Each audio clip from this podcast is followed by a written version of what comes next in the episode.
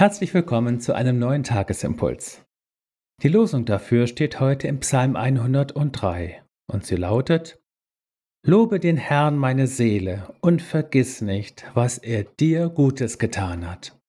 Dazu der Lehrtext aus dem ersten Thessalonicher Brief. Seid dankbar in allen Dingen, denn das ist der Wille Gottes in Christus Jesus für euch. Unser Stichwort lautet heute dankbares Erinnern. Wenn es etwas gibt, was Gott für uns möchte und von uns möchte, dann, dass wir ihm immer bedingungsloser und umfassender vertrauen. Alle Sünde und alles, was uns von Gott trennt, beginnt mit dem Misstrauen. So war es schon im Garten Eden. Sollte Gott gesagt haben, sollte es Gott mit uns gut und nur gut meinen, sollte er uns nicht am Ende doch Entscheidendes vorenthalten?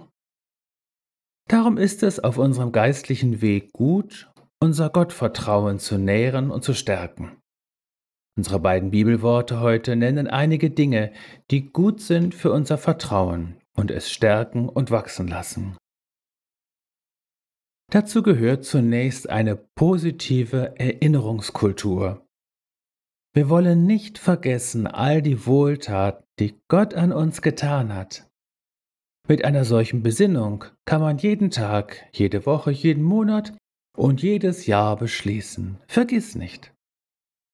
Unser Gedächtnis funktioniert ja nicht wie ein Computer, der alle Daten gleichermaßen abspeichert.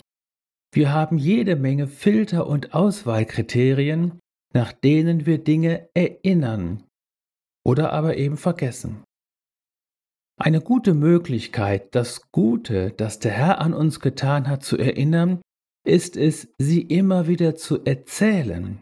Das geschieht zum Beispiel im Lobpreis. Lobe den Herrn meine Seele.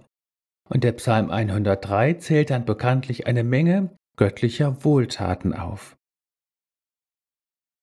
Zum Erinnern kommt die Dankbarkeit. Nein, wir müssen nicht für alles dankbar sein, aber doch in allen Dingen eine dankbare Grundhaltung bewahren. Dank ist immer die Antwort auf empfangene Gaben. Wer dankbar ist, gesteht damit ein, dass er in weit größerem Maße von dem lebt, was Gott ihm in seiner Güte schenkt, als von dem, was er sich wodurch auch immer verdient hat. Dankbarkeit und ein gutes Gedächtnis für Gottes Wohltaten, das sind zwei zutiefst heilsame Grundhaltungen und ein wirkungsvoller Balsam für die vielfältigen Blessuren des Leibes und der Seele. In Jesus bist du gesegnet. Er ist Gottes entscheidende Wohltat an dir. In Jesus bist du gesegnet und erfüllt sich dein Herz mit Dankbarkeit.